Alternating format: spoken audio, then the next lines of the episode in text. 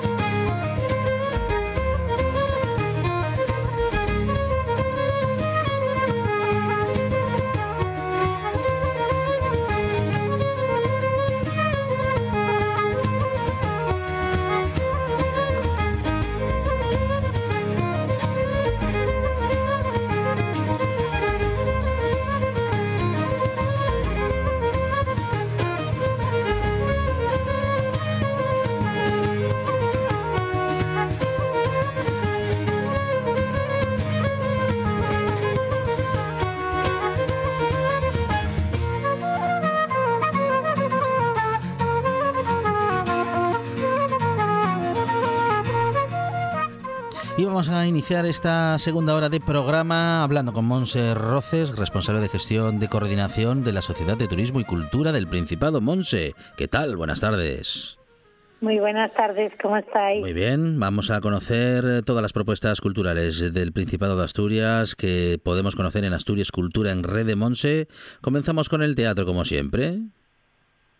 Muy bien, pues esta semana podremos disfrutar del espectáculo Riquete del Copete de la compañía asturiana Higiénico Papel Teatro el 2 de junio en Carreño. De la mano del circuito del Siacobeo, el viernes día 3, tenemos la posibilidad de disfrutar de diestro y siniestro por el camino también de Higiénico Papel Teatro en Riva de Sella y de los cuentos del camino en Salas. Este mismo espectáculo, este último, también estará disponible el día 4 de junio en Villaviciosa. Finalizamos la agenda del Jacobeo con los Tuñón en el Camino del Jaleo Producciones Artísticas, también el día 4 en Riva de Vega hacemos un repaso por las exposiciones de artes visuales disponibles y a partir del día 1 de junio en Llanes podremos disfrutar del proyecto de Ricardo Villoria. Hasta mañana martes se podrán visitar de la escultura La Gráfica de Ediciones Pata Negra y Triología Poética de esta misma editorial.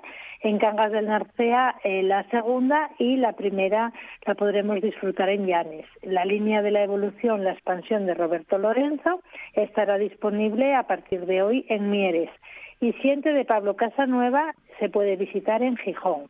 De la mano del circuito de cultura tradicional, la muestra tradicional con el grupo Calea estará el 3 de junio en Llanes y de la mano del circuito de música destacamos cinco conciertos. Este viernes aquí de Afrobeats Brothers en Vegadeo y el sábado cuatro conciertos. Crudo presentará en directo Negociando el Equilibrio, su cuarto trabajo en Lena, y también podremos disfrutar de Bossa Nova con Joaño de Marco Martínez ese mismo día en Villaviciosa. En Gangas de Narcea estará el concierto de The Spirits of Dire Straits y voz, piano y otros instrumentos de teclas singulares con Mapi Quintana y César Latorre en Llanes. Finalizamos con el circuito de literatura con cuentos Patas, Picos y Pezuñas de Mar Rojo Teatro el día 2 en Tineo y la imagen de la poesía ilustrando poemas de Pintar Pintar el 3 de junio en Mieres. Ese mismo día, cuentos encajados eh, de Factoría Norte en Soto del Barco. Y recordamos también que tenemos a Laboral Cinemateca girando por el territorio y esta semana lo tenemos, eh, les tendremos en Valdés y en Llanes. Eso es, con títulos tan interesantes como Las cartas de amor no existen y los cortometrajes de Laboral Cinemateca. Monse Roces, responsable de gestión de coordinación de la Sociedad de, Turismo y Cultura del Principado. Monse, gracias. Un abrazo. Un abrazo, hasta lunes. La voz en la noche en Asturias se llama Marcos Vega. Buenas noches, sean bienvenidos al espectáculo de la radio. Enseguida Escucha RPA esta noche y mañana y pasado, noche tras noche repaso a la actualidad de la jornada en Asturias con la mejor opinión, con los mejores colaboradores. Con la zona rural, ¿no? ¿Sabes que Asturias ahí está? Información, análisis, periodismo en estado puro. Noche tras noche, de lunes a viernes a las 9 de la noche en RPA, la radio del Principado de Asturias. La nuestra.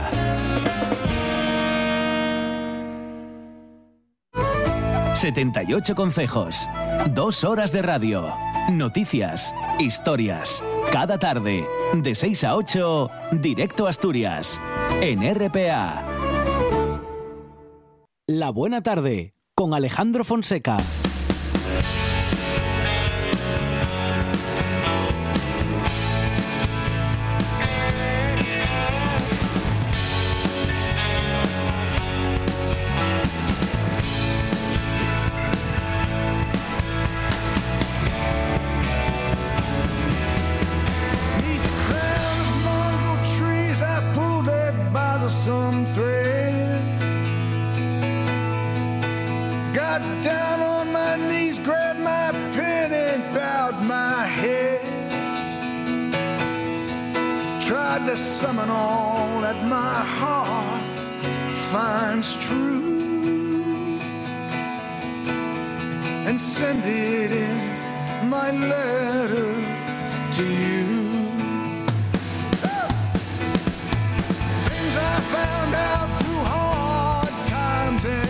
sintonías son buenas en esta buena tarde. Pedro Menéndez, ¿qué tal? Buenas tardes. Buenas tardes, buen lunes y buena semana que Claro. empieza. Bueno, con colaboradores como Pedro Menéndez que nos hablan de nos hablan de escritores y escritoras, de cuentos, de poesía. En muchas ocasiones también eh, nos visita acompañado por sus autores o autoras y en muchas como hoy nos acerca eh, bueno el nombre y la obra de autores y autoras.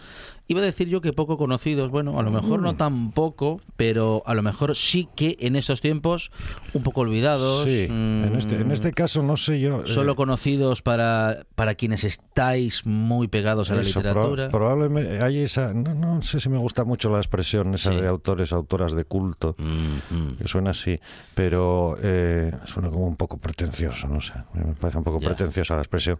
Pero por otra parte es verdad que hay escritores, escritoras en este caso, como la que vamos a hablar hoy, que no se puede decir que hayan sido olvidadas, ni marginadas, ni apartadas, ni muchísimo menos, pero eh, no llegan nunca a un reconocimiento eh, popular, voy a decirlo así. Y no porque no hayan vendido. Dices, bueno, ¿será que vas a hablar de, de- una rarísima mm, de estas que no conoce nadie? No, no, no, no, no. Pero quedan. Yo, yo a veces pienso con cierta maldad que eh, los escritores que más influyen en otros escritores, estos otros escritores no, no lo dicen. Mm. Mm. O sea, todo el mundo dice, ¿usted qué le influye? Cervantes, porque ese está lejos.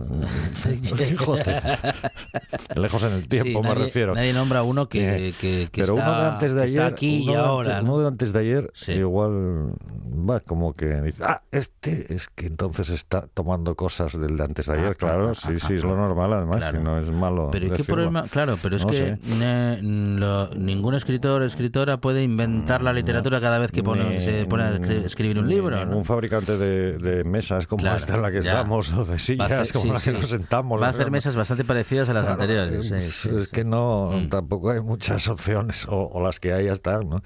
Entonces voy a hablar de, eh, así el nombre, eh, no sé si suena a algún oyente, le sonará, y a otros dirán, ¿eh? Diga usted, ¿qué dice? Y es una escritora norteamericana, falleció en, en- hace relativamente poco, hace 11 años, por ahí, 12 años, no, alguno más. Eudora Welty. Eudora, así como suena, y Welty, si alguien lo quiere buscar, W-E-L-T-Y. Eh, Eudora Welty es una... eh, yo, yo la descubrí eh, tarde, ¿eh? La- tarde quiere decir hace unos 20 años así, en- exactamente en una antología que tengo aquí del cuento norteamericano, una pasada antología del cuento norteamericano que no sé si sigue existiendo como tal, se sigue encontrando. Estaba seleccionada por Richard Ford. De hecho, es una. eh, eh, Richard Ford sí reconoce eh, que es una de sus. Siempre lo dijo, que era uno de sus mm, maestros, ¿no? De sus maestras, de sus referencias. Y, y ahí fue la primera vez que me encontré un cuento de ella y quedé ¡plac! Hoy se encuentra muy fácil en el mercado español Hmm. eh, la- los cuentos completos en, eh, la colección esa de, de bolsillo. Eh, lo llaman de bolsillo, pero en realidad es como un volumen de unas 900 es de bolsillo porque es pequeñito, pero Dice, es de bolsillo, bueno, imagínese cómo era pero, claro, el son de como tamaño normal. Más de 900 páginas tienen porque eh, tiene Claro. porque son los cuentos completos y Sí, escribió sí. muchos cuentos y publicó muchos cuentos. Entonces un pedazo tocho de estos así pequeñito, pero fornido. Sí, porque sí, sí. Depende de qué bolsillo. Y, y se encuentra y, y- y digo eso eh, no por hacer publicidad, pero que, que son ediciones muy económicas, ¿no? Aparte de lo que se puede encontrar en las bibliotecas. Porque aquí, como siempre, hablamos de cuentos, no de novelas. Las novelas también se encuentran por otro lado, pero eh, nos interesan lo- los cuentos, ¿no? Es, es, una, es una autora. eh, yo, yo no sé, cuando la, la primera vez que. la- ya digo que el, el primer cuento que leí, eh, lo tengo aquí delante de ella, se titula No hay sitio para ti, amor mío. Y yo recuerdo que me vino a la cabeza, y me sigue viniendo a la cabeza, en- leo el principio nada más. Dice, no se conocían, ninguno de los dos conocía el local, sentados uno al lado del otro en un almuerzo. Un grupo reunido de manera poco ceremoniosa, cuando los amigos con los que él y ella estaban se reconocieron al otro lado del Galatuar. Era un domingo de verano, esas horas de la tarde que parecen tiempo muerto en Nueva Orleans. En cuanto él vio su carita pálida y chata, pensó, he aquí una mujer que está teniendo una aventura. Era uno de esos extraños encuentros que producen tanto impacto que enseguida tienen que ser traducidos en alguna clase de conjetura. Y no leo más. Y según leí eso, a la cabeza me vino sí. Onetti. Dije, ¡zas! Onetti. Y, y- y es así. Muchas veces Sí, sí, Muchas sí. veces eh, no leemos eh, autores, autoras que sí tenemos leídos, entre comillas, a través de otros. Eh, porque yo, el mundo de repente un poco onírico, a veces el relato es tremendo, es impresionante. Es un viaje al sur de Nueva Orleans en coche, un viaje absurdo al disparate, a donde se acaba la carretera y, y vuelta otra vez. Y no hay nada, no pasa nada. Es un relato en el que no pasa nada, absolutamente nada. Y, y pasa de todo a la vez, no sé. Y dije, Onetti, yo, yo me venían los cuentos de Onetti a la, a la cabeza. Eh, Onetti sí, sí hablaba de Dora Welty, por cierto. Pero bueno, tampoco, eh, y como eh, él, otros, ¿no? Ella eh, tiene el recuerdo de que Faulkner una vez le mandó una notita, una carta, felicitándola por uno de sus cuentos. Y lo tenía puesto así en la, la pared, porque bueno, que William Vaya. Faulkner te mande, con un pequeño detalle, que Sí. el cuento por el que la felicitaba era de otra autora, no, Ah, era, no era de ella. Uy, se había, uy, bueno. había, había confundido Sí, algún cable sí. por ahí en el momento. Eh, eh. Pero bueno, quitando ese detalle, pues Bueno, tampoco... Es- aunque, vamos, aunque sea por error, hay que, hay que al, que, guardarlo. al que le gusten los cuentos, eh, Eudora Welty es bestial. O sea, hay, hay- hay que leerlos. Eh, no sé si de un tirón, porque mm, yo nunca na- yo nunca recomiendo leer cuentos de un tirón, porque como de un tirón te, te puedes atragantar, como con casi todo en la vida. ¿no? Entonces, si no, ir dosificando. A mí quizá la parte que menos me gusta de hay una parte, me gustan muchísimo sus cuentos iniciales y sus cuentos finales. Y justo la parte del medio, eh, mucho del sur de todos los cuentos los ambienta en esa eh, en, eh, alrededor del Mississippi, de Nueva Orleans, toda esa zona y tal, donde ella nació y donde hoy hay una casa en la, en la casa de sus padres, en la que vivió siempre ella, eh, acabó siendo. eh, es hoy, eh, los norteamericanos son muy especiales, porque es una casa que tendrá pues, ciento algo años, vamos, que no es la Catedral de Burgos. Y, y ya la tienen como monumento nacional, museo, no sé qué. Pues claro, dentro de los parámetros históricos para ellos, y es Museo Dora Welty y, y todas estas cosas. ¿no? Lo curioso es que ella dice que no, no, no estaba de acuerdo en identificarse con los escritores, el tópico de los escritores del profundo sur. Porque en realidad su familia, aunque sí es verdad que ella nació allí, pero su familia no, no era del, del sur de Estados Unidos. Ella eh, estudió en la Universidad de Columbia en Nueva York. Mm, Y, y sí es verdad que luego en un momento determinado de su vida volvió y ya seguía. Aquella, aquella casa familiar fue siempre su casa, pero mm, se sentía como una observadora. ¿Y por qué una observadora? Por una cosa muy curiosa. Estudió publicidad en Columbia, en Nueva York, y pasó por la radio. Lo primero que hizo fue pasar por la radio. Pero luego eh, se hizo agente de publicidad y empezó, y aquí viene la primera historia de Dora Welty, con la fotografía. Ella fue fotógrafa antes que escritora. Luego eh, nos cuenta que leyó toda la vida y desde muy pequeñita y escribía y tal, pero ella era fotógrafa. Y como fotógrafa recorrió todo el sur, eso sí, eh, haciendo, mm, llamaríamos fotodocumental, vamos a decirlo así, ¿no? Eh, aunque es verdad que, por ejemplo, el primer cuento lo publica en 1936 ya, y escribe para el New York Times, y bueno, quiere decir que... Por eso sorprende a veces el decir, ese nombre... Y, bueno, pues como fotógrafa estuvo bastante tiempo dedicándose en exclusiva a la fotografía y viviendo de ello, así como fotógrafo documental, y recorriendo pueblitos. Igual que García Márquez siempre contó lo de recorrer pueblitos para sacar personajes cuando Sí, vendía sí. enciclopedias y no sé qué, muy probablemente Dora Huelta y sus personajes sean esos personajes a los que les hizo las fotos. Todo ese mundo de, de aldeas pequeñas, de pueblos perdidos de alrededor del Mississippi, alrededor de Nueva Orleans, que ella no conocía tan en profundidad, pero fue una observadora y la fotografía te enseña a mirar. Te educa la mirada, ¿no? ¿Qué, qué, qué- qué don, ¿no? El de ser tan observadora, el de tener el don de la escritura para poder Claro. trasladar esas pero historias. luego pero luego dejó la fotografía ya estuvo con una beca por Europa viajó por Europa eh, por Francia por tal eh, y es muy difícil, por cierto, es dificilísimo trazar una biografía de ella. No, no se encuentran eh, datos tan fácilmente. Esto de vaya usted a Wikipedia y no sé qué, pues con este, en este caso no vale para nada, lo miré, no vale absolutamente para nada. No sacas nada de, de ahí, o tampoco que es como si no sacaras nada. Hay una anécdota muy buena de ella, no sé si será cierta o no, que en un momento determinado en París, bueno, ella terminó con la con eh, eso de la Legión de Honor en Francia, dama de la Legión de Honor en Francia, o sea, un personaje así reconocido. Y la medalla presidencial de la libertad es la medalla civil más importante de Estados Unidos. Y ella la, la, la tuvo. Ujú. Se llama así, Medalla Presidencial de la Libertad. Y, y la tuvo. Pues eh, lo que, lo que cuenta la anécdota es que, eh, el, pero que no, no sé si es le- más leyenda que otra cosa, que un día intencionadamente dejó su cámara de fotos en un banco en un parque de París. Y se fue y ahí dejó la cámara. Y nunca más se dedicó a la fotografía. Es una masa leyenda, ¿no? Yo creo que Otra cosa es sí. porque la cámara igual era una que sí, Leica por otra- o era, sabe Dios, No, ¿no? es que por otra parte se puede dejar perfectamente la fotografía mm, sin, abandonar sin la cámara la de cámara. uno en ningún lado. claro. Y entonces cuento cosas de ella. En La semana pasada mm, eh, vino una escritora asturiana de- Sí, para sí, niños y hablando sí. de la importancia de leer desde muy pequeñitos, desde muy Ujú. pequeñitos, desde muy pequeñitos. Ella cuenta, eh, Eudora Huelti cuenta de su vida eh, en su niñez lo siguiente. A los dos años me enseñaron que cualquier habitación de nuestra casa, a cualquier hora del día, podría ocuparse para leer. Y sobre todo para hacerlo en voz alta a quien quisiera escuchar. Qué bueno. A mí me leía mi madre. Me solía leer por las mañanas en el dormitorio grande, juntas las dos en una mecedora que crujía al compás de nuestros movimientos, como una cigarra que acompañara el desarrollo del relato. Me leía en el comedor durante las tardes del invierno, ante el fuego de carbón, y la historia la terminaba al reloj con su cucú, y me leía por la noche, cuando yo me acostaba. Creo que no le di un solo respiro. A veces me leía incluso en la cocina mientras batía la mantequilla y el sonido del mortero repicaba a la par que el cuento, cualquiera que eligiese. Soñaba con que ella me leyera mientras batía yo la mantequilla. Una vez decidió complacerme, pero el cuento terminó sin que yo hubiese podido cuajarla. Mi madre se reveló como una lectora muy expresiva. Cuando leía El gato con botas, por ejemplo, era imposible no descubrir que no se fiaba de ningún gato.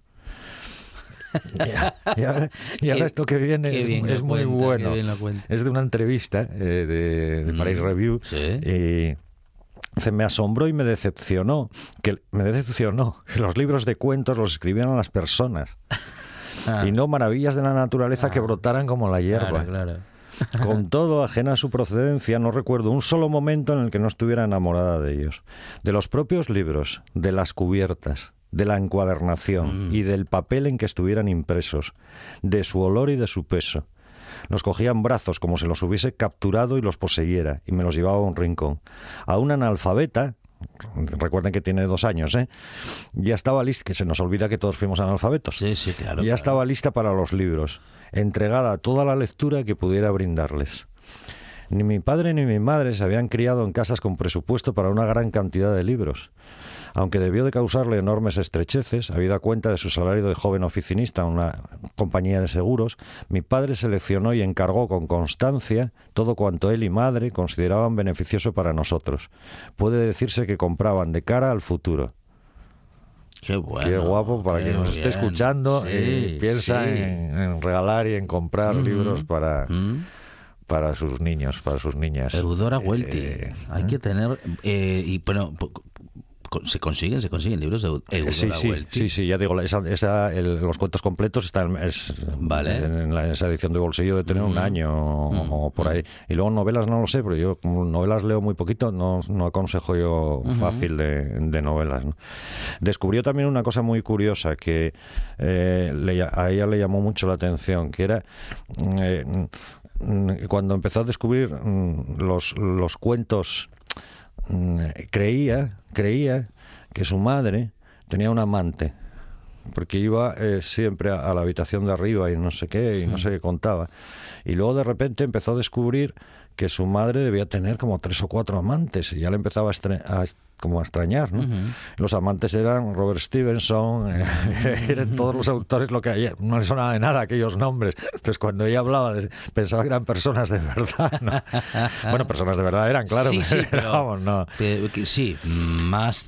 Y que podían estar más a mano. Claro, y recuerda especialmente en unos eh, cuando tenía seis o siete años, en Navidad, que le regalaron los diez volúmenes de Nuestro Mundo Maravilloso, que era una colección de cuentos, eh, con- según ella, con los que se tumbaba en el suelo delante de la chimenea del comedor. Y el, que el quinto de ellos compendiaba todos los cuentos para niños, los cuentos de hadas, Green, Andersen, Alibaba y los 40 ladrones, Esopo, los mitos y leyendas, Robin Hood, el rey Arturo, la historia de Juana de Arco, eh, Gulliver. O sea, claro. Entonces, cuando desde pequeñito te empapas de eso, como no iba a acabar siendo. Y además con ilustraciones. Le gustaban mucho las ilustraciones clásicas. ahora que vuelven a estar de cierta moda los libros Mm, ilustrados. sí, sí. Y, y bueno, parece que es un adorno, bueno, es un adorno que tiene su cosa, ¿no? Esto yo creo, claro, los, los padres creo que esto no lo escucharon nunca, pero a mí me parece precioso decir esto. Guardo aún viva gratitud a mis padres por haberme iniciado y además a la temprana edad en la que se lo pedí, es decir, sin hacerme esperar, en el conocimiento de la palabra, en la lectura y la ortografía por medio del alfabeto. Me enseñaron a leer en casa para que lo hiciera a la perfección cuando empezase a ir a la escuela. Tengo entendido que el alfabeto ya no se considera un artículo imprescindible para viajar a través de la vida. En mis tiempos, en cambio, se veneraba como la piedra angular del conocimiento. Se aprendía el alfabeto igual que se aprendía a contar hasta 10, como se aprendía a rezar Jesucito de mi vida y las demás oraciones y el nombre de tu padre y tu madre, y la dirección y el número de teléfono de tu casa por si te perdías. Qué cosa más guapa. Qué bueno y además que como venimos diciendo desde que has iniciado todos los relatos de es- nuestra escritora protagonista de, Eudora Welty, qué bien lo cuenta. Es que, lo- es que cuenta bien hasta esto, hasta esto que no son sí, sus sí, cuentos, lo, eh, lo- lo cuenta, eh, lo cuenta bien, ¿no? Yo lo que me sorprende, pero son estas cosas que tiene la vida, es que llevamos eh, cinco años con la sección y no me había dado cuenta de que no habíamos hablado de, de Eudora. Ujú. Estas cosas que tiene uno a veces, y me vino de repente a la cabeza y dije, espera. Para eso sí, estamos en sí. la radio pública, Pedro, para poder acercarnos siempre a autores y autoras tan interesantes. Interesantes y, y ahí es que si digo poco comerciales, igual a los comerciales les, les parece mal. Y Eh, yo no tengo nada eh. contra los escritores, contra que se vendan libros. Claro, claro. Absolutamente sí. nada. Es verdad. Todo lo eh, contrario. Ese, ese concepto de, bueno, este Pero- escritor, esta escritora es demasiado No, comercial. ella, ella vendió muchísimo, ¿Por ¿eh? qué? Porque vende No, no, muchos está- libros. pero- estamos hablando de alguien pero- que vendió muchísimos libros. Entonces, ¿eh? que hay que escribir, hay que escribir enrevesado. Ah, para no, no, que- o hay, o hay que escribir y regalarlo luego. Claro, claro, sí. en, vez de, en venderlo, ¿no? O hay que Sería- escribir difícil. Otro. Hay que escribir difícil para que la gente compre poco los. Eh, Sí, claro. Dice, no, lo leyeron eh, 10, sí, pero esos 10 quedaron pero vamos, encantados. ¿no? quedaron encantados, Claro, sí, pues, sí, pues sí. no. O sea que. Eudora y Welty. Volveremos a leer cosas de ella, porque una vez que ahora la recuperé y Ujú, recordé, recordé que no habíamos hablado de ella en cinco años, yo creo que merece la pena dedicarle algo más de tiempo. Eudora Welty, primera parte. ¿eh? Vamos a dejarlo Lo promete Pedro parte. Menéndez y nosotros eh, ahí lo dejamos y aquí lo dejamos para que en próximas ocasiones volvamos a disfrutar de sus relatos. Seguro que Pedro nos acerca alguna adaptación, algún cachín Mm. para que sepamos y disfrutemos de lo bien que cuenta o que ha contado y nos sigue contando historias Eudora Welty. Pedro Menéndez, muchas gracias. Gracias, buena semana. En RPA te lo contamos todo. Información al minuto con el rigor y la pluralidad de lo que somos. Un servicio público. Por la mañana, a las 7, Asturias Hoy Primera Edición. Por la tarde, a las 2, Segunda Edición. Y por la noche, a partir de las 8, Tercera Edición. Y a, y a las horas en punto, Boletines de Noticias. Asturias Hoy. La actualidad no descansa. Nosotros tampoco.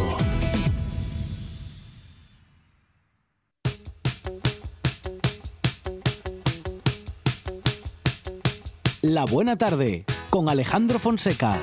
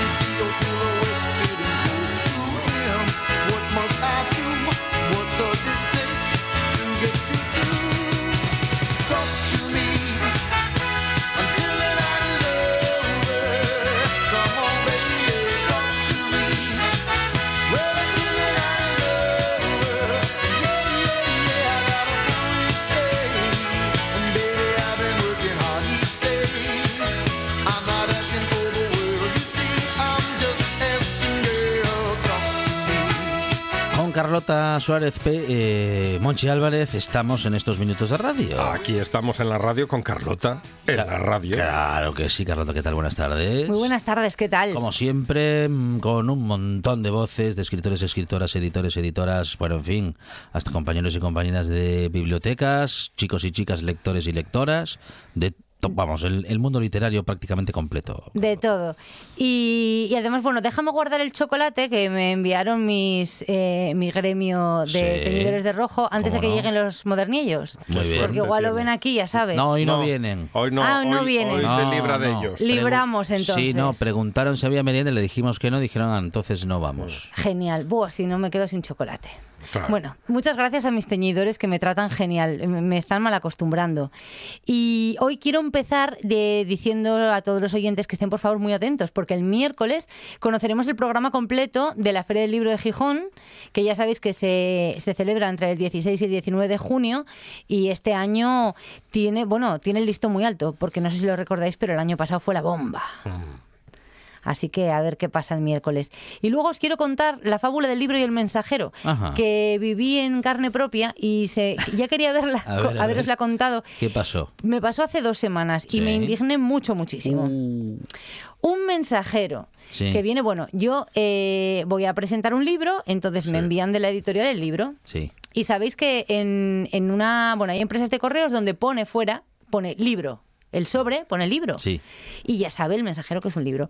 Entonces, bueno, yo llegué a mi casa un poco lenta, sabéis que ahora mm, me cuesta, y en las escaleras me encuentro un mensajero, en las escaleras ya del portal. Y le digo, por casualidad, como yo estaba esperando el libro, no vendrás a mi piso, ¿no? Y me dice, eh, sí, sí, sí, acabo de dejarte ahí un paquete. Digo, pero mm, si no hay nadie en casa. Dice, no, te lo dejé en el felpudo. Digo, pero ¿cómo me lo dejas en el felpudo? Porque, Claro. bueno, mi rellano es, es grande. mm. Dice, bueno, nada, no pasa nada, era un libro. Ah, me sentó a cuerno Ah, quemado. como era un libro, no se lo va a llevar nada. No Ya. tiene importancia. Claro, ¿quién se, ¿quién se lo va a llevar si es un libro?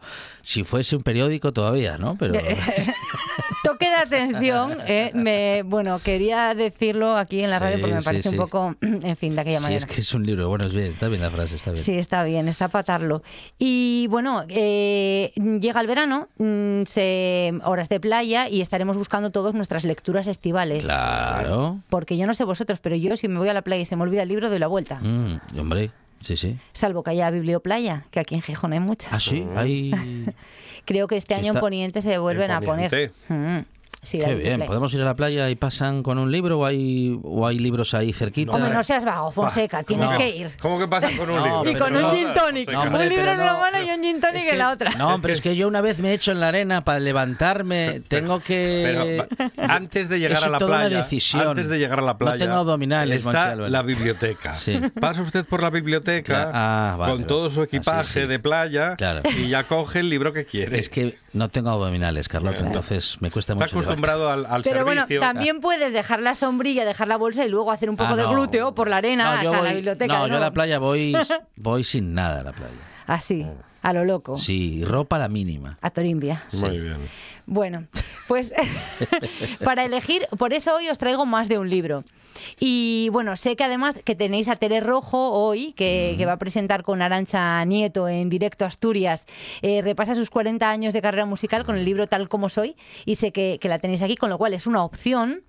Otra opción es eh, Dentelladas secas, que aquí me vais a permitir que me pare, porque es la cuarta novela protagonizada por un detective sobrenatural que se llama Jonathan Silencio, que yo soy muy fan de Jonathan Silencio. Yo lo no- llamo... con ese nombre normal. Es que es Que vaya genial. gran nombre, Jonathan Silencio. Y esto que no lo conoces personalmente. Jonathan Silencio. Porque Jonathan cree en todo menos en la política honrada y el amor verdadero. Ah, Es decir, en zombies, Sí. en muertos vivientes, Sí. etcétera, etcétera, porque de hecho es, vamos, eh, lucha contra estas criaturas. Mm. A él se le encargan casos. Que yo creo que hay más zombies que políticos honrados. Eso, sin duda, sin duda. Eh, Vamos, la suma de los hombres lobo, los zombies, los, en fin. Bueno, y José Martín eh, Bartolomé, un escritor canalla de voz eh, patrocinada por Jack Daniels y Tabacalera, ya amigo de la buena tarde y con mucho sentido del humor, él es eh, el autor de Dentelladas secas y de los otros tres libros eh, protagonizados por Jonathan Silencio y le he pedido que por favor invite a los oyentes a, pues, a leer Dentelladas secas. para este verano. Soy J.D. Martín, autor de las novelas del detective sobrenatural Jonathan Silencio. Tengo un minuto para saludar a los amigos de Carlota en la radio y convenceros de que le deis una oportunidad a mi última novela, Dentelladas Secas. ¿Por qué hay que leer Dentelladas Secas? Porque yo no quería escribirla. Hace ocho años empecé a contar algunas pequeñas aventuras de este detective sobrenatural y desde entonces sois vosotros, los lectores, los que me habéis dicho que queréis más, que queréis que ese mundo se amplíe, divertiros con él, pasar un poquito de miedo. Creo que cualquier crítica especializada, cualquier opinión académica está muy bien, pero que son los lectores los que, con su inteligencia y con su capacidad de decisión, dicen si somos o no escritores y si un producto merece la pena. Así que al seguir escribiendo novelas de este personaje, lo único que hago es hacer caso al jefe, a vosotros, pacientes lectores. Gracias por el tiempo y la oportunidad. Uy, qué bien lo cuenta, ¿eh? ¿Verdad? Sí, De sí, voz sí, sí. rotunda. Es genial, por eso os digo que está patrocinada por... A mí me gustaría que fumara menos, Ya. pero bueno, me dice que es por el tema de la voz. Claro, Ah, que- Claro. para mantener. para mantenerla. Ah, sí. Claro pues yo tengo entendido que el mm, fumar hace que la voz suene peor, no lo contrario. Claro, lo que pasa es que, bueno, sí que algo más tiene... afectada, sí que más grave, pero Algo tiene en común con Jonathan Silencio, con su Mm, detective mm. sobrenatural. Nada de lo que parezca es, vamos, nada de lo común eh, sirve para J.D. Martín. Y otra cosa que os quería contar para animaros a que, a que le deis una oportunidad a esta lectura en es- este verano es que es una pasada, porque el libro tiene códigos QR, de estos que acercas el teléfono, Sí. entonces puedes visitar los escenarios de la novela. ah, qué bueno. Entre otras cosas, y conocer, y conocer, ga- y Mm. conocer garitos. Garitos, garitos. Esto y en, lo- y en los, eh, o sea, en, eh, hay que, pero que hay imágenes, foto- bueno, fotografías, y vídeos Ah, y un montón de cosas, Uy, un montón de material. Qué interesante, ¿eh? Y garitos por la zona de pues Medina del Campo, Mm. Valladolid, así, bueno, yo os lo recomiendo. Si os queréis además, bueno, el mejor sitio para tomar birras, yo creo que está en el en este libro. así que ya sabéis. Y segundo libro. Ya, bueno, tercero si contamos el de Tere. Bueno, pero espere, dentellada, que nos tiene que quedar eh, claro Dentelladas el secas. título. Dentelladas, Dentelladas secas. secas. De J.D. Martín. Exacto. Bien, Bien, ¿no? vale. Primera novela. Primera novela. Protagonista Jonathan Silencio. Eh, segundo libro o tercer libro. Eh, la última cabaña. Mirad, La última cabaña es un libro que a mí me encantó, me gustó muchísimo. Yo lo leí, no voy a decir obligada, pero de repente me contactó conmigo la, eh, Lumen para, mm, eh, bueno, pues para presentar a- el libro con Yolanda Regidor, su autora una tía majísima, eh, porque venía aquí a Gijón. Y claro, faltaban dos días nada más.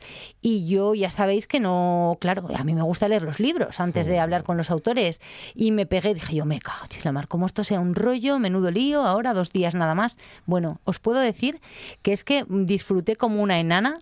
Eh, vamos, soy yo la que le debo a la, a la de prensa de Lumen eh, media vida porque eh, caer en esta última cabaña fue un lujazo y estoy segura de que a muchos de vosotros os va a encantar. Es un aforismo hecho novela, eh, describe mm, pues eh, el, el final o la última cabaña de una, de una persona, a la que llaman escolta, de un hombre, que él está esperando su final, pero muchas veces el final no es el que pensamos que va a ser. Y entonces, bueno, mm, de repente, en un proceso de autodestrucción más o menos controlada, se podría decir, eh, se ve inmerso en, pues bueno, nos escribe un diario. Él se, se hace mucha introspección, escribe un diario, nos hace partícipes de, de ese diario y es una maravilla. Y como apunte, para que veáis que, bueno, es, es, es un libro, pues eso, muy introspectivo, muy narrativo, y, pero muy ágil, muy que nadie se piense que es un rollo patatero, porque es que te lo vas a pasar muy bien. Y para daros así un apunte, que sé yo que me deja destripar eh, Yolanda, eh, el tío eh, se llevó un montón de libros a la cabaña, a su última cabaña. Y son esos típicos libros que tú subrayas y, y luego, vamos, cuando eres joven o cuando estás en un momento de tu vida y luego lo vuelves a leer, vuelves a leer lo subrayado y las notas y dices, menudo panoli que era, ¿no? Pues ese tipo de, esos, esas páginas, el tío coge y, y las tira al fuego las arranca del libro y, y va alimentando el fuego con esas páginas. Eso es una nota, eh, una nota para que veáis la personalidad de, de este tipo de escolta que os va a arrastrar de los pelos, como me arrastró a mí, vamos, seguro. Y Yolanda, que es una cacereña eh, a la que hemos ya, vamos, hemos secuestrado, más bien, eh, eh, la tenemos aquí en Candás, atada a la pata de la mesa o al muelle, más bien, con una maroma. Y bueno, ella es la autora de este libro, ha sido premiada por, eh, por eh, vamos, eh, por el premio Jaén de novela. Con Ego y yo primero en, en 2014 y ahora con esta última novela, con, con La última cabaña de nuevo. Y, y bueno, que nos explique ella, que le diga a ella a los oyentes por qué este verano tendrían que leer La última cabaña. Hola a todos los radioyentes de Carlota en la radio. Eh, me ha pedido Carlota que os cuente un poco sobre mi última novela. Se titula La última cabaña y se trata de un diario escrito por un hombre que se retira a una cabaña con el firme propósito de, vivir en plena soledad. Lleva el peso de la culpa por la muerte de su hermano cuando era adolescente y el desprecio de su madre, que le ha abocado a no encontrar nunca su lugar en el mundo y a conformarse con, con migajas de un amor insano. Eso le hace mm, despreciar al mundo y sobre todo despreciarse a sí mismo hasta el extremo de querer acabar con su vida. Pero en este diario vamos poco a poco asistiendo a su sanación a través de sus confesiones, reflexiones y del, y del reencuentro consigo mismo a través de un lobo y de ciertas personas que le ofrecen otro tipo de relaciones, honestas y sinceras. Creo que es una buena lectura para aquellos que se encuentren en una articulación de su vida y sobre todo para los que busquen en la literatura no solo lo que es la narración de una historia, sino también lirismo y pensamiento. Y nada, si os interesa y decidís leerla, espero que os guste. Un abrazo. Bueno, nos deja con, con ganas, ¿eh? De verdad, y además es que bueno, merece mucho, mucho la pena. Es que es, es una joyita. Eh, a mí, para mí fue un descubrimiento este, este libro de, de Yolanda Regidor. Y en libros que dejan huella, vamos a seguir descubriendo Vale, libros y dando sí. ideas a los oyentes. Eh, de nuevo, nuestro escritor eh, de voz rota y desgarrada, eh, yo ya sabéis que me aprovecho mucho de los escritores. Entonces, ya les, les, pido audios a punta pala. Ya veis que dice Carlota, me da un minuto porque ya les digo, y no me pases del minuto que si no coge Juan y me lo corta. Entonces, José Martín nos recomienda un libro que le marco. Hola amigos de Carlota en la radio. Soy J. de Martín y hoy vengo a hablaros de un libro que me marcó de muy jovencito y de por qué ocurrió así. Cuando yo era un crío de, no lo sé, tal vez 12, 13 años, Andaba por las bibliotecas hurgando y leyendo una colección de mitos infantiles, mitos contados a los niños, mejor dicho, de distintas culturas. Mitos griegos, mitos de los indios americanos. Gracias a que la bibliotecaria tenía una organización, digamos, alternativa y rarita, cuando acabé esa colección me encontré en la estantería de al lado un montón de libros con los lomos negros. El primero de ellos se llamaba Mitos de Kutu, Chulu, Katu, de algo que yo no sabía leer. Empecé a leer a Lovecraft a esa edad y con un diccionario al lado. Y aprendí que había un montón de mundos y un montón de palabras por descubrir. Y en ello sigo, tratando de aprender más. Qué bueno ese ejercicio de leer aquello que no entiendes con A un diccionario al lado. Madre mía, así sí que se, sí que se aprende, ¿eh? Sí, El pero descubrimiento. Mm. es que bueno, Lovecraft, el- el- yo todavía no sé decir chuthu, el de las patas, ¿sabéis Que es muy Lovecraft? difícil, sí. El, Y- el- el pulpo ese sí, gigantesco. exacto. Y- Y- pero eh, te pone como... eh, di tú que, bueno, ahora es mágico el Internet y puedes poner el, el audio para que te diga cómo se pronuncia. Pero bueno, el caso es que Lovecraft, y yo creo que además lo influye mucho en su literatura y lo veréis en el... En, vamos, en sus novelas, en las novelas de silencio se nota, es que se nota. No es que os vaya a parecer un pulpo, pero se nota. Y tenemos también a Jorge Alonso, eh, compañero de la casa, que podemos encontrar tras los micros de las radios mía. Sí. Y No, tras los micros y delante. Y también. delante del micro. Sí, no, no. Lo- lo- lo- lo- Vamos, se pone, se ponen, sí, donde haga falta. donde haga falta. A veces eh, hay controversia con esto, porque no sabemos si es De la- detrás delan- o, o detrás- delante. Delante. Sí, sí, sí, sí. Porque delante está el micro. Es verdad. Claro. Y detrás Es estamos verdad. nosotros. Eso es. El prota es el micro, entonces. Pues espere, mire, yo estoy, detr- claro, yo estoy detrás. Juan Saiz, técnico de sonido. No, en no, este momento usted- usted está detrás del Estamos de micro. frente al micro. Estamos delante del micro o detrás. Para Juan estás detrás. Dice Juan Saiz. Bueno, de- ahora mismo tiene una problemática filosófica y no sabe contestar. Juan Saiz. Claro. ¿Usted Ah. quiere ganar la pesetina? Yo se la doy. Pero nosotros estamos detrás del micro. Bueno, pues además es que me encantan. detrás. No, no. No me- No, no. Y se ahora pone, sí. Se pone No. al lado de. Al lado. Ah. ¿Y a qué lado estaba? O, o debajo. Bueno, depende de con, si lo mira de frente. Lo, O de perfil. lo importante es este aparatín. El micro. Sin micro no hay radio. Y sin técnico ya no le quiero ni Bueno, contar. no. y el técnico, estamos acabando con la paciencia del técnico, Sí, me temo. Nos la estamos jugando. y bueno, a mí, a mí, ¿sabes lo que me encanta de Jorge? Esos ojos profundos. Que me recuerdan, sí, el, el ma- siempre lleva los ojos maquillados, Es Jorge. un gótico Sí, de. Es primera genial, división. pero me encanta. Me recuerda a Laurence de Arabia. A Laurence de Arabia. Sí, ¿no os acordáis Jorge que llevaba? Alonso. Bueno, los ojos, hombre, esos Ah. ojos profundos. Bueno, a ver, Jorge, nada, que me están poniendo en un compromiso. Venga, No, cuéntanos, los, ¿qué son audio? los ojos de Sandoval, el entrenador de fútbol. Sí. Los mismos. A ver, Jorge, ¿qué nos cuentas?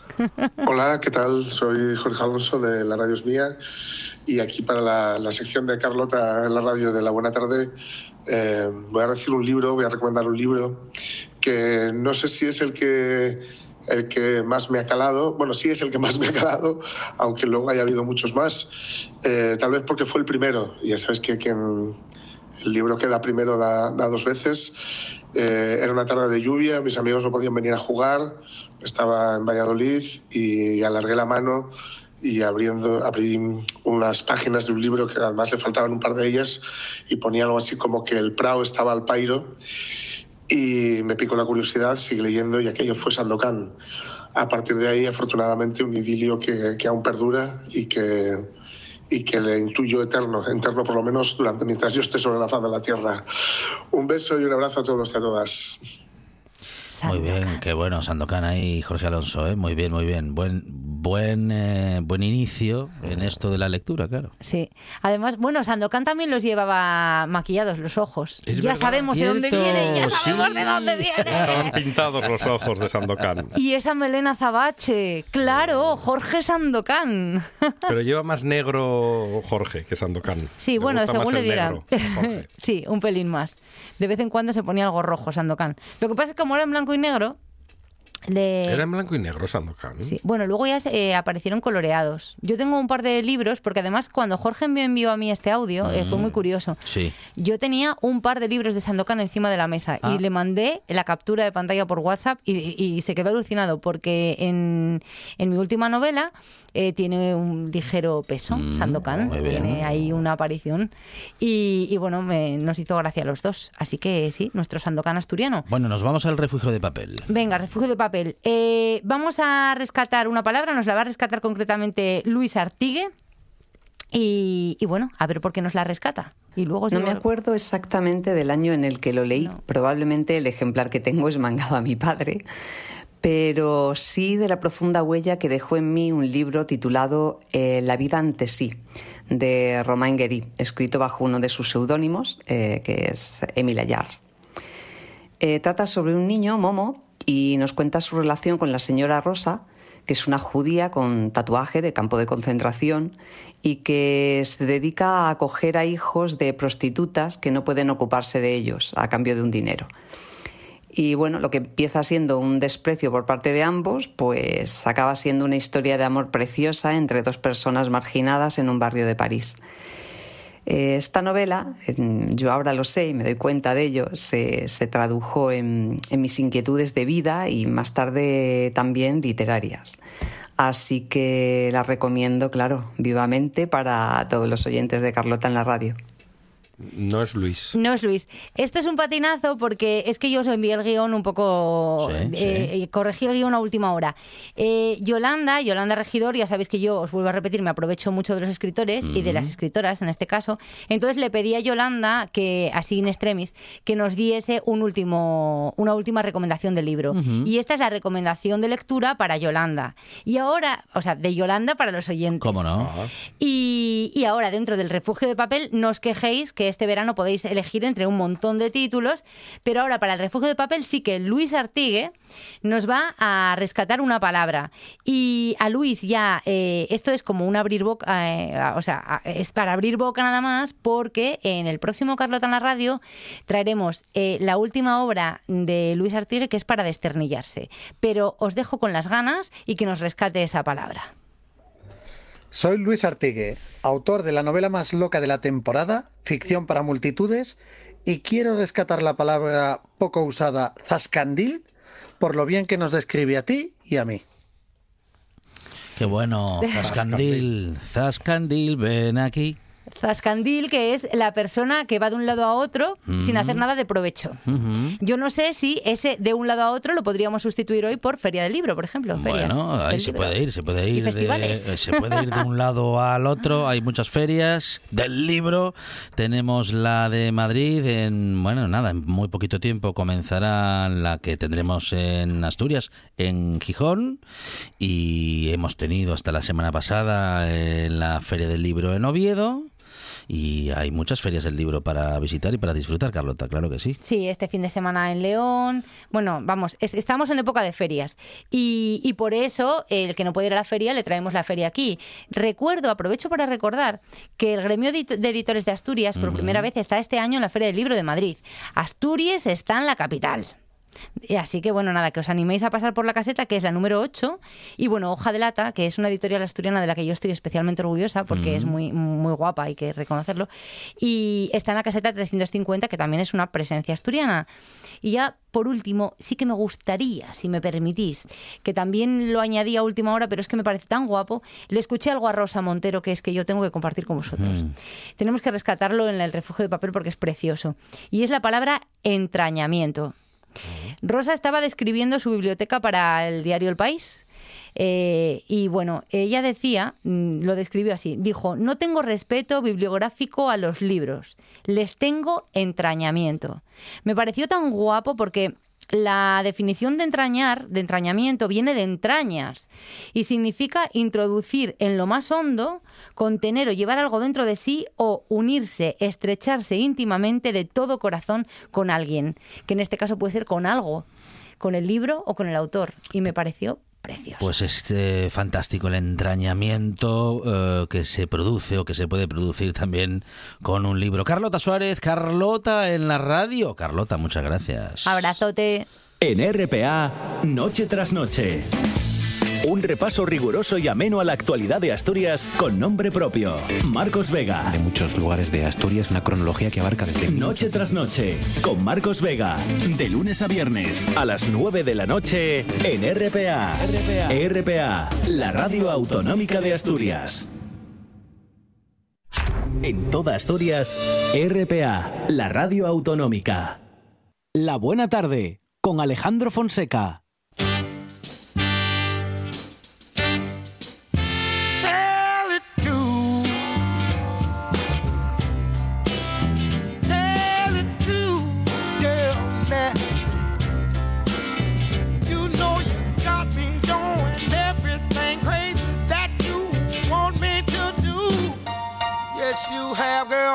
Don't you, don't you, don't you know you tell yeah. En estos últimos minutos hablamos con Sheila Queral, doctora en Ciencias del Lenguaje, perito judicial en Lingüística Forense. Sheila, ¿qué tal? Buenas tardes. Hola, buenas tardes, un placer. Bueno, bienvenida esta buena tarde, Sheila. En este caso, mm, pues eh, para muchas personas, lo de abrir la boca delante de una experta como tú, mm, bueno, es revelar muchas cuestiones que posiblemente quiera ocultar. Eh, sí, puede ser. Em, como lingüista, ¿no? Muchas veces pues podemos observar en el otro pues Mm. distintos rasgos, eh, como podrían ser su origen geográfico, eh, obviamente el sexo, la profesión y también alguna estrategia que quiera ocultarnos. Bueno, en este titular nos encontramos eh, con un eh, comentario que por tu parte dice que puedes desvelar trampas lingüísticas respecto de los estafadores del amor. Sheila, en el amor es en donde más estafadores se pueden encontrar, bueno, lingüísticamente hablando.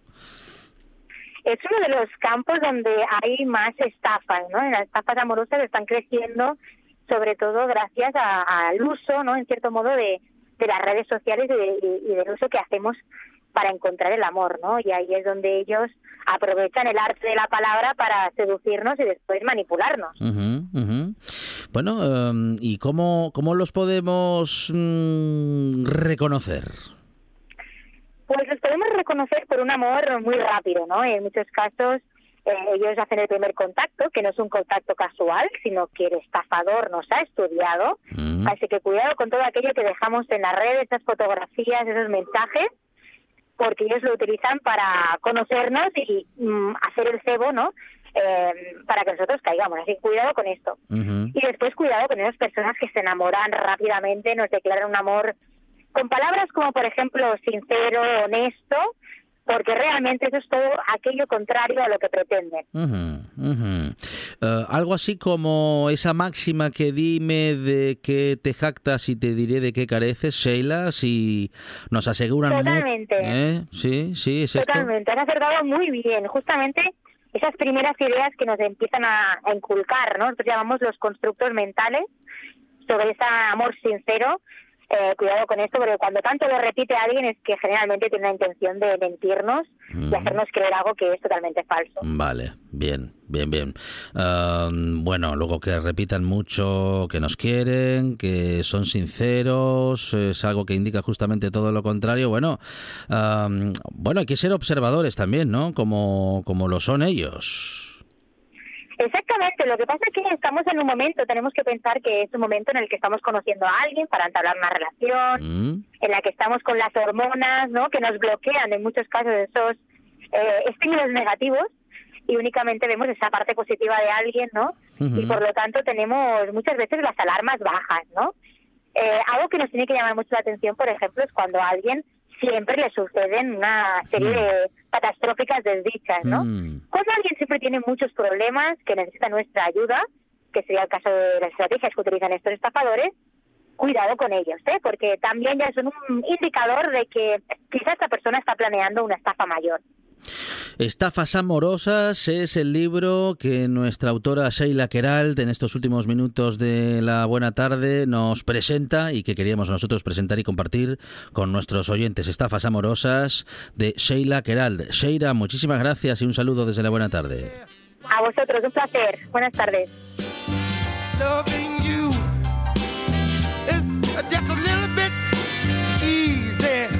Así llegamos a las noticias, a la última historia de esta tarde y también al final de esta buena tarde, pero regresamos mañana aquí a RPA a partir de las 4. Mañana más buena tarde y más radio y ahora después de las noticias, directo a Asturias para recorrer todo el territorio con Arancha Nieto y nosotros decimos hasta mañana.